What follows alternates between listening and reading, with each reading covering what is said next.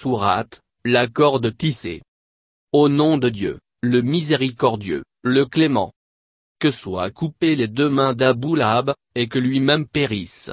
Ses biens et tout ce qu'il a acquis ne lui sont d'aucune utilité, car il sera précipité dans un brasier aux flammes ardentes, et sa femme, porteuse de bois, a son cou une corde tissée.